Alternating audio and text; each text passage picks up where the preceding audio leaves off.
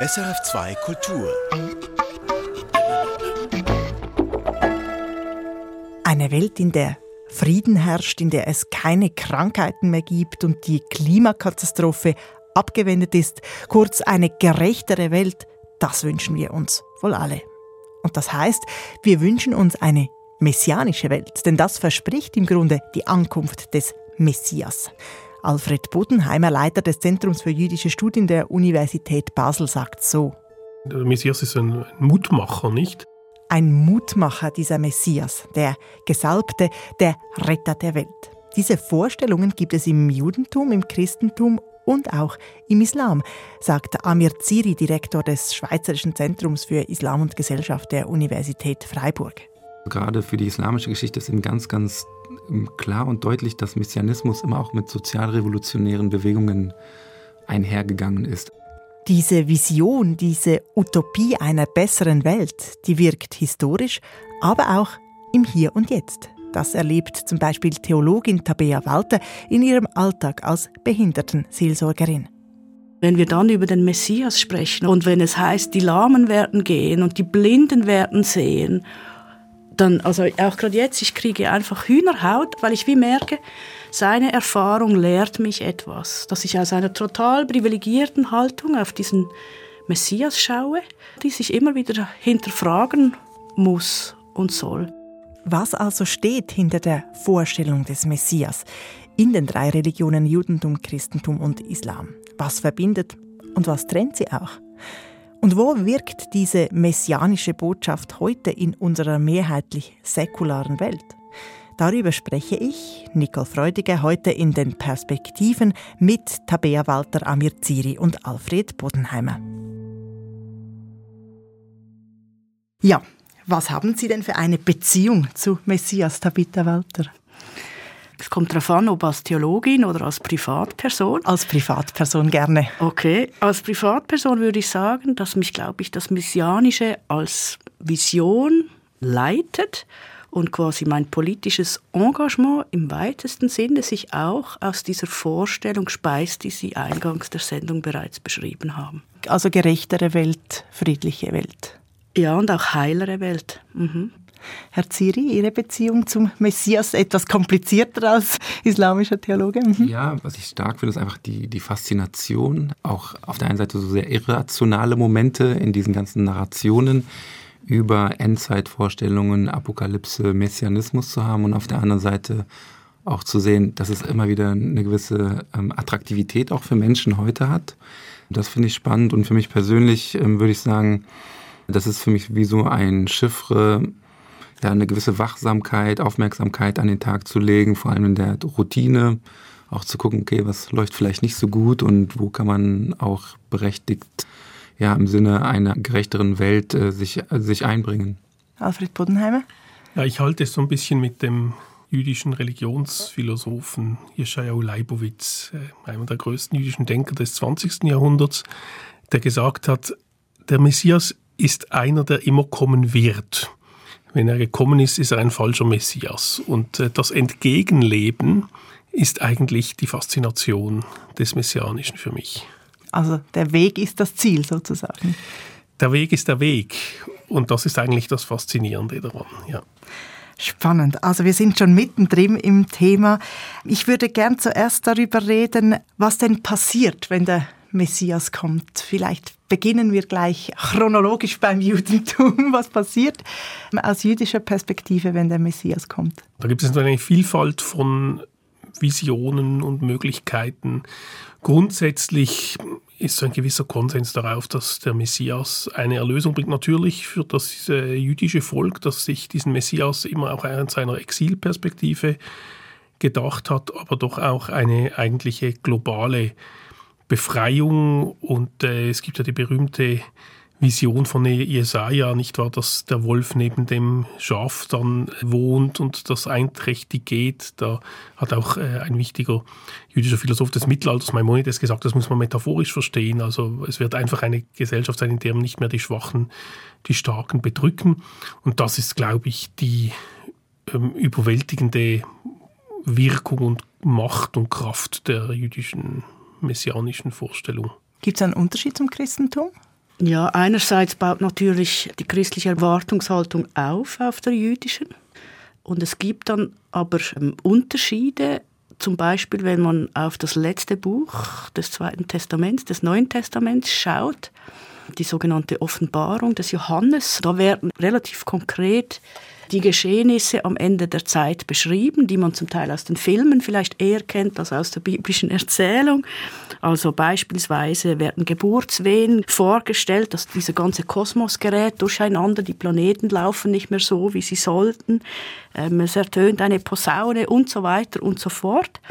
Und das sind dann schon sehr spezifische Motive, aber was sich wahrscheinlich wieder verbindet, ist die Vorstellung, dass diese Ankunft des Messias, der vielleicht kommt oder eben nicht kommt oder immer im Kommen ist, dass er in Jerusalem wiederkommt. Also diese Vorstellung, dass in Jerusalem auf dem Berg Zion, dass dort dieses Anbrechen, dieses Einbrechen des Reiches Gottes vonstatten gehen soll. Und Jerusalem wird dann ganz prächtig und reich ähm, beschrieben. Also insofern würde ich sagen, es gibt quasi Analogien, aber das Christentum hat dann auch schon sehr spezifische zusätzliche Vorstellungen entwickelt, die, glaube ich, jüdisch nicht kompatibel sind. Hm. Darf ich gerade noch etwas sagen, weil du äh, dich auf Jerusalem beziehst? Natürlich ist der Tempelbau ganz stark, das habe ich jetzt gar nicht erwähnt, der Wiederaufbau des Tempels in Jerusalem ist natürlich ein zentrales Ziel auch der messianischen Vorstellungen, nicht also ein konkretes. Und natürlich gibt es auch im Judentum diese Vorstellung der Messias-Wehen. Also was du jetzt erwähnt hast, das ist, äh, teilt sich eigentlich das Judentum mit dem Christentum. Da weiß man einfach nicht, kommt er plötzlich oder kommt er eben über große, auch schlimme Ereignisse, die ihn heranführen. Also diesen Begriff gibt es schon auch in der jüdischen Tradition ebenfalls. Das ist noch wichtig anzufügen. Und Sie, Frau Walter, haben von der Wiederkehr gesprochen. Da kommen wir nachher gleich zurück. Das merken wir uns. Ich möchte aber noch schnell zum Islam gehen. Äh, Herr Ziri, da ist es ja etwas weniger eindeutig mit der Vorstellung von Messias und den Vorstellungen von einem Retter der Welt. Ja, ich kann vielleicht auch noch mal Bezug nehmen zu der Verortung. Also in der Vorbereitung der Sendung habe ich auch eben gelesen, dass Jerusalem auch für die muslimische Messias-Erwartung eine Rolle spielt. Da war ich eigentlich ganz überrascht, weil man eigentlich davon ausgeht, dass Mekka und Medina so die zentralen Punkte sind. Und auch die Wiederherstellung des Tempels als Idee der Wiederherstellung von Tugend und Gerechtigkeit. Also das kannte ich zum Beispiel nicht, das habe ich auch in einer muslimischen Referenz gefunden. Es war für mich also einfach nur spannend, also das vielleicht auch so örtlich ein wenig in einen Zusammenhang zu bringen.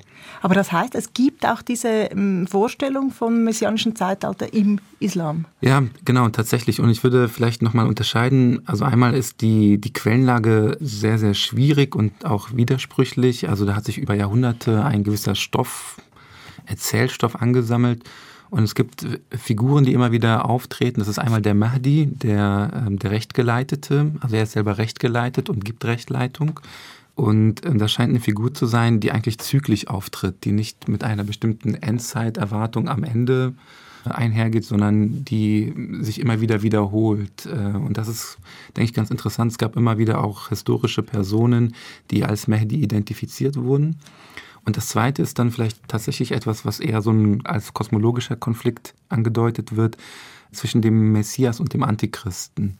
Und Jesus Christus wird also als Messias gedeutet, der am Minaretturm von Damaskus herunterkommt, um den Antichristen zu töten und eine goldene Ära einzuläuten. Und beim Mehdi, den verbinde ich mit dem schiitischen Islam. Gibt es den mhm. auch im sunnitischen? Ja, sowohl als auch, genau. Im schiitischen Islam hat es nochmal eine andere Bedeutung durch die Rolle der Imame, die, äh, die bisweilen auch in dieser Funktion als Mahdi äh, gedeutet werden. Und der verborgene zwölfte Imam wird zum Beispiel eben auch in einigen schiitischen Strömungen gleichgestellt mit dem äh, Mahdi. Aber auch in der sunnitischen Tradition ist es nicht minder wichtig. Also auch dort gibt es viele Verweise auf diese Figur.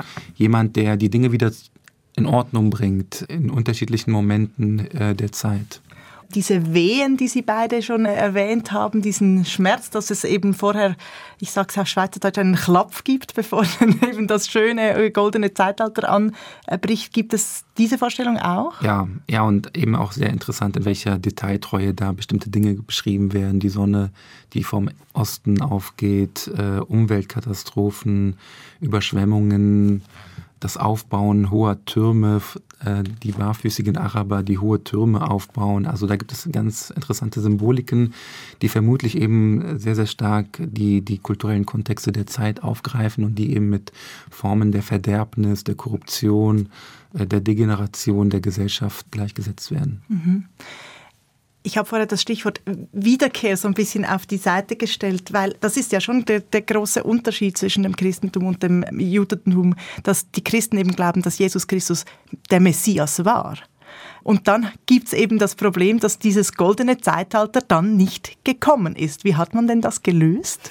Also ich muss vielleicht vorgängig dazu sagen, es gibt natürlich keine einheitliche Vorstellung oder ein einheitlicher Glaube oder eine einheitliche Theologie im Christentum. Aber wenn so die stärkste Stimme im Christentum davon ausgeht, Jesus ist der Messias, also dieser Heilsbringer, dann ist es natürlich so, dass das Christentum ein großes Problem hat. Dass sie das nämlich behauptet und passiert, ist nichts. Wobei, also im Christentum gibt es dann diese Vorstellung, dass quasi dieses Messianische mit Jesus angebrochen ist und dass sich das quasi prozesshaft durch die Geschichte zieht, vielleicht auch durch den Plan Gottes mit seiner Welt oder mit seinem Volk. Aber da sind mehr Fragen als Antworten im Raum. Natürlich ist es, äh, wie David Walter sagt, nicht äh, die Vorstellung, dass äh, das Christentum mit diesem Wiederkommen rechnete oder rechnen musste, war natürlich ein dauernder äh, Streitpunkt auch mit dem Judentum. Also im Judentum wurde immer vorgeworfen, dass es sich immer noch für das auserwählte Volk hält. Und die Juden haben dann den Christen gesagt, und ihr sagt, der Messias sei gekommen und die Welt ist im Unheilszustand. Wir haben eigentlich den Messias bis jetzt historisch nicht wirklich genutzt, um einander näher zu kommen, denke ich. Das ist vielleicht die größte Tragik. Also diese große äh, Friedensvision hat so unglaublich viel Streit gestiftet. Das ist eigentlich für mich das irgendwo Erschütterndste daran, wenn wir vom Messias reden. Also äh, jeder trägt seinen persönlichen oder seinen nationalen Messias oder seinen religiösen in der Westentasche, aber will ihn nicht wirklich mit den anderen teilen. Dort liegt so ein bisschen das Problem, dass wir vielleicht irgendwann auch auflösen können. Ich weiß es nicht, das wäre die Hoffnung.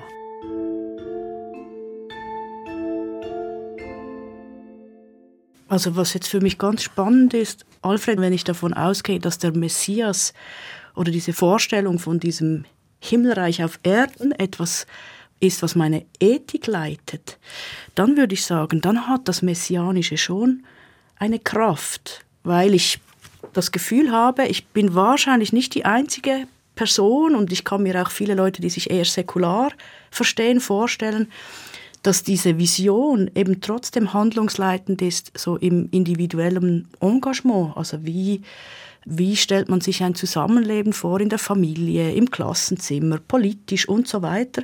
Also dass diese Vision hin zum Frieden eigentlich ein sehr leitendes Motiv ist, aber dass es in vielen religiös, gerade dort, wo es auch politisch wurde, leider nicht zum Guten benutzt wird und wurde. Sehen Sie dieses verbindende Element? Also eben, wir haben jetzt viel differenziert, aber schlussendlich gibt es in allen drei Religionen diese Idee, dass irgendwann mal ein goldenes Zeitalter kommt, eine gerechtere Welt, eine friedliche Welt. Sehen Sie dieses verbindende Element auch als Chance aus islamischer Perspektive? Persönlich würde ich das sehr gerne so sehen, aber es gibt da eben so konzeptionelle äh, Hindernisse. Und ich habe mich selber oft gefragt, also was sind eigentlich diese Hindernisse, dass man eben zum Beispiel diese Friedensvorstellung nicht teilen kann. Und das fand ich ganz interessant, auch gerade in der Beschreibung der Charaktereigenschaften des Mahdi, woran erkennt man eigentlich, ob jemand ein Mahdi ist oder nicht, dann heißt es, er hat äh, Zugang zu verborgenem Wissen, zu übernatürlichem Wissen. Und die Anhänger äh, haben qua, also durch ihre Anhängerschaft, haben eben auch Zugang zu diesem verborgenen Wissen und sie sind in einer privilegierten Position. Es gibt eine Exklusivität. Und das kreiert eben eine Exklusivität. Und was machen Sie also in dem Moment, wo Sie sagen, okay, ich öffne das jetzt und ich öffne aber auch, ich löse diese privilegierte Situation auf und sage, alle haben gleichen Zugang zu diesem Heilswissen. Und ich glaube, da ist so dieser wunde Punkt, ähm, wo eben viele sagen, ich opfere mich auch auf. Also ich halte mich an die Gebote, ich halte mich an die Verbote. Das ist eine Form der Aufopferung. Und dafür kriege ich eine bestimmte Form eines Wissens, eine Erkenntnis, vielleicht auch eine Glückseligkeit, wenn ich hier spätestens im Jenseits.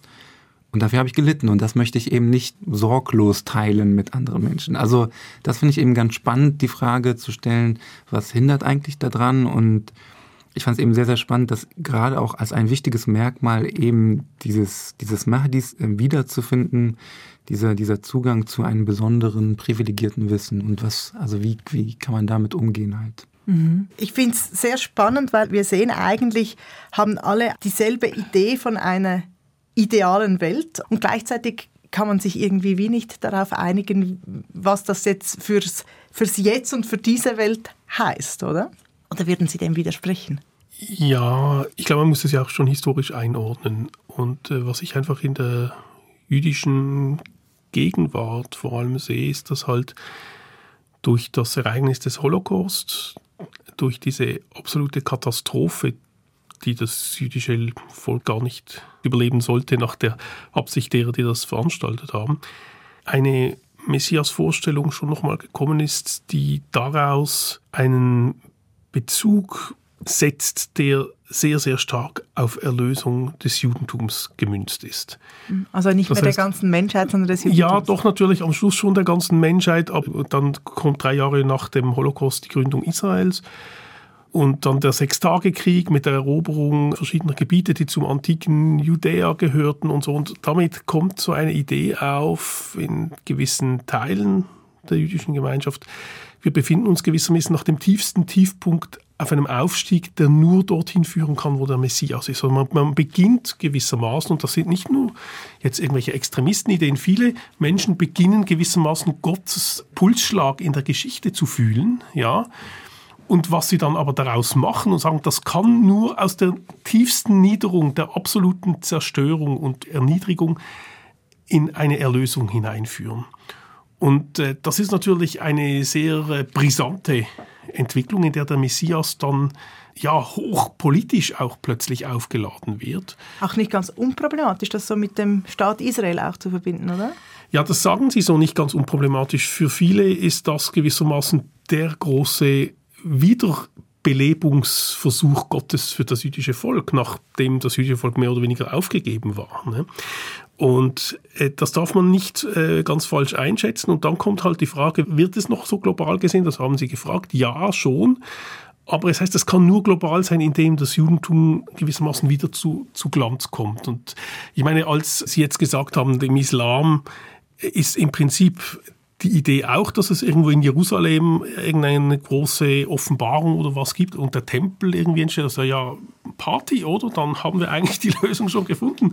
Wir machen das alle drei zusammen und fertig ist mit den Kämpfen. Ja? Also eigentlich wollen doch ungefähr oder stellen sich alle ungefähr dasselbe vor, aber es geht, läuft natürlich diametral in unterschiedliche Richtungen. Man muss das, glaube ich, schon, ich glaube, man muss es auch im Islam, die heutige Entwicklung aus natürlich ganz spezifischen historischen Ereignissen der letzten 100, 200 Jahre verstehen.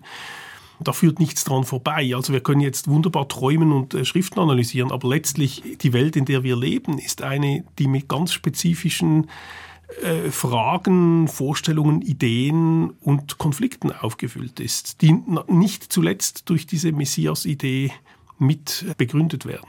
Nur, nur ganz kurz da anschließen, also gerade für die islamische Geschichte ist eben ganz, ganz ähm, klar und deutlich, dass Messianismus immer auch mit sozialrevolutionären Bewegungen einhergegangen ist. Also etwas wie ein Motivator oder Katalysator von verschiedenen Bewegungen äh, gewesen ist. Es geht über den Mahdi von Sudan im äh, späten 19. Jahrhundert.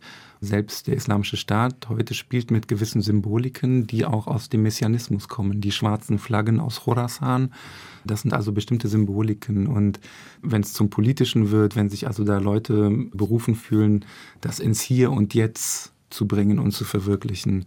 Das ist eben ein ambivalenter Moment, also zwischen dieser Aufmerksamkeit auch gegenüber Unrecht. Es ist oftmals sehr, sehr stark auch in einem Sinne von wirtschaftlicher Gerechtigkeit. Und das ist eben spannend, also dass da immer wieder Anklang gefunden wird und ja, also wie man damit umgeht, das bleibt, denke ich, auch eine offene Frage, da ein Gleichgewicht zu finden zwischen dem Potenzial nach Veränderungen auch zu streben, aber auf der anderen Seite nicht irgendwie in ein Weltuntergangsszenario oder in ein apokalyptisches Szenario überzutreten.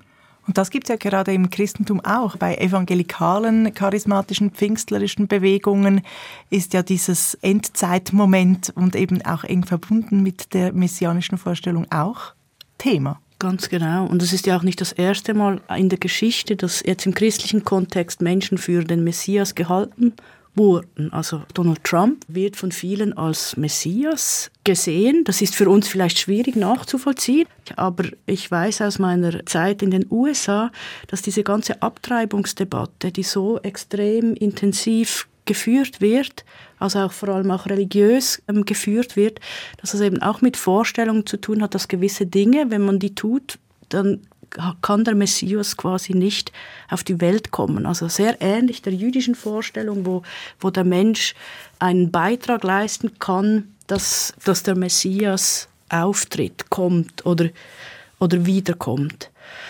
Ich merke einfach, dass das so stark eben auch theologisch anders unterfüttert ist, als ich Theologie kenne, dass es wirklich schwierig ist, das nachzuvollziehen.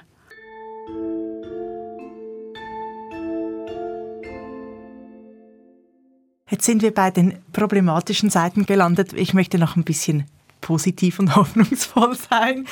Gerade Sie, Tabitha Walter, Sie sind Seelsorgerin für Menschen mit Einschränkungen. Können Sie da eben aus diesem messianischen Gedanken eben auch, ist das auch Inspiration für Ihre Arbeit? Mhm. Ja, also das hilft. Ich habe sicher schon, ich weiß nicht, etwa zehn Adventsfeiern jetzt erlebt im betreuten Wohnen, wo Menschen unterschiedlichste Beeinträchtigungen haben. Und wenn wir dann über den Messias sprechen oder diese Lieder singen, und wenn es heißt, die Lahmen werden gehen und die Blinden werden sehen, dann, also auch gerade jetzt, ich kriege einfach Hühnerhaut. Ein Mann, wir haben immer ein Ritual während diesen Zusammenkünften, wo sie die Klangschale anschlagen dürfen und sich etwas wünschen.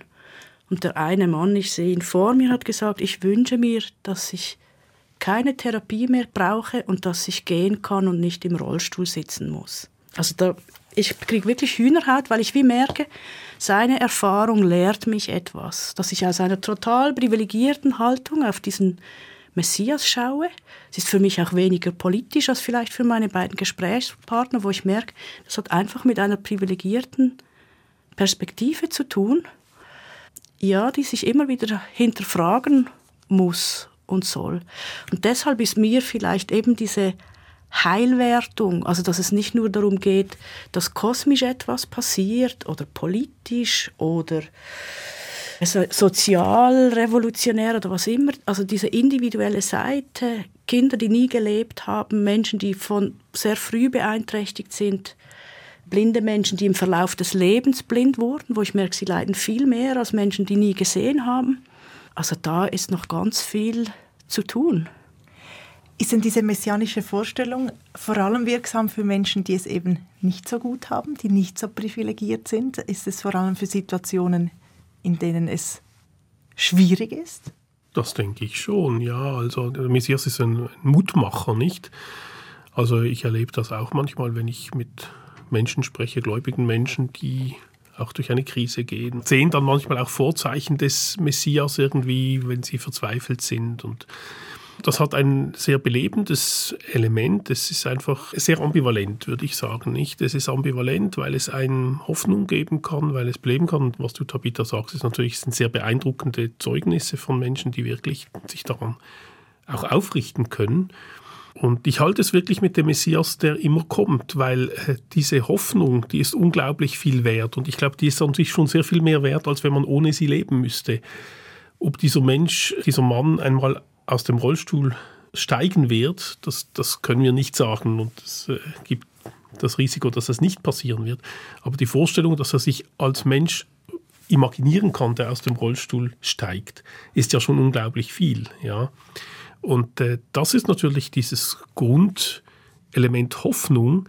Das kommt ja nicht einfach von nichts. Also Hoffnung muss immer ein Ziel haben. Manchmal ist es sehr prosaisch und wir hoffen, dass wir irgendeinen Erfolg haben oder einen guten Job oder irgendwas. Aber äh, es gibt ja etwas, was darüber liegt. Es gibt schon etwas, was uns weiter darüber hinaushebt und sagt, wir hoffen auf etwas viel, viel Größeres und Umfassenderes und äh, Wesensbestimmenderes. Und das lässt sich sicher mit, diesem, mit dieser Idee des kommenden Messias auch irgendwo bestimmen. Ja. Ich würde mich anschließen und auch sagen, also die eigentliche Botschaft ist ja eine, eine optimistische Botschaft und ich habe mich auch oft gefragt, also wofür steht eigentlich diese Idee des Messianismus und Ich denke, es sind vielleicht so zwei Funktionen. Das sind einmal äh, das Beherrschen von Zeit und das andere ist das Beherrschen von Unrecht oder so das Kontrollieren oder das damit irgendwie umgehen können. Und beides sind ja Dinge, die der menschlichen Existenz am meisten zusetzen. Also das Vergehen in der Zeit und das Entwerden auch irgendwann. Und das zweite eben ähm, das Begegnen von Unrecht, von eklatantem Unrecht. Und äh, der Messias erfüllt in diesen beiden Hinsichten eine Form der positiven, optimistischen Prophezeiung. Und das ist etwas, was ich denke, dass, dass man mitnehmen äh, kann, was man mitnehmen muss, also eine optimistische Grundhaltung. Ich erinnere mich ähm, an ein Prophetenwort, äh, Mohammed, der gesagt hat, derjenige, der von euch sagt, die Menschen sind degeneriert, ist der degenerierteste von euch. Also nicht in so einen Pessimismus, äh, Kulturpessimismus zu verfallen, sondern immer noch zu gucken, was kann ich aus der Situation machen, wie kann ich etwas daraus gewinnen. Und wenn alles in meiner Zeit nicht, äh, nicht hilft, dann habe ich zumindest die Hoffnung auf eine, auf eine gute, auf eine bessere Zukunft. Gehen wir mal davon aus, der Messias kommt, kommt wieder, je nachdem. Was würden Sie sich wünschen von ihm, dieser Situation? Ich würde mir nicht wünschen, dass er kommt sondern ich würde das einfach als, neudeutsch würde man sagen, Challenge an den Menschen, also an sich und äh, seiner Zeit und seiner Gesellschaft äh, zu arbeiten.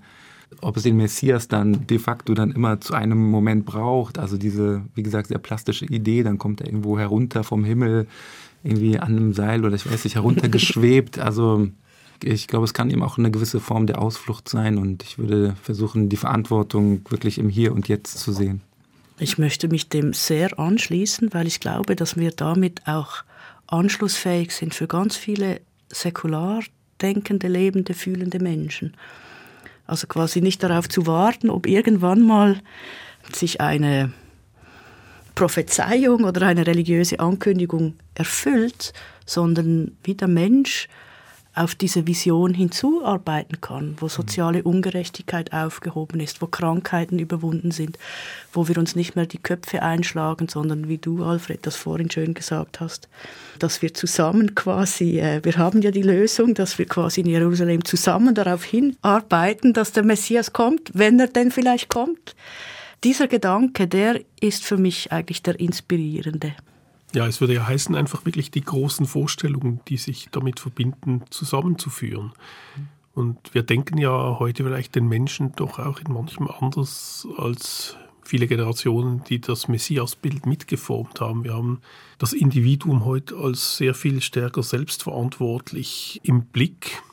Und ich glaube, das ist das, was wir fördern können. Durchaus mit der Perspektive, es ist unser aller Job, an was zu arbeiten, was diese Welt insgesamt besser macht. Und ich denke, wir sind sogar in gewisser Weise eine Generation, die das so internalisiert hat wie nie, zu verstehen, dass wir eigentlich alle daran arbeiten müssen, die Welt als Ganze besser zu machen. Also wenn wir an die Klimaprobleme denken, ist das nicht etwas, was die einen lösen können und die anderen halt nicht. Das funktioniert schon gar nicht. Und wir haben mehrere solche ganzheitlichen Probleme auf der Welt, so dass letztlich bleibt uns nur das Beste zusammenzunehmen, was wir jetzt vielleicht auch ausgetauscht haben und äh, voneinander erfahren haben in dieser Runde und äh, was Gutes draus zu machen.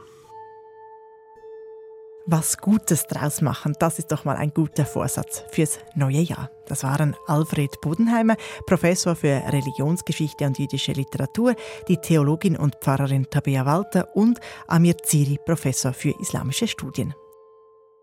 Ein Thema, aus der Sicht von verschiedenen Religionen beleuchten, das wollen wir auch in Zukunft tun hier in den Perspektiven. Haben Sie Themen, Figuren, Konzepte, die Sie interessieren? Dann schreiben Sie uns Ihre Ideen auf redaktion.religion.srf.ch. Erfahren Sie mehr über unsere Sendungen auf unserer Homepage srf.ch-kultur.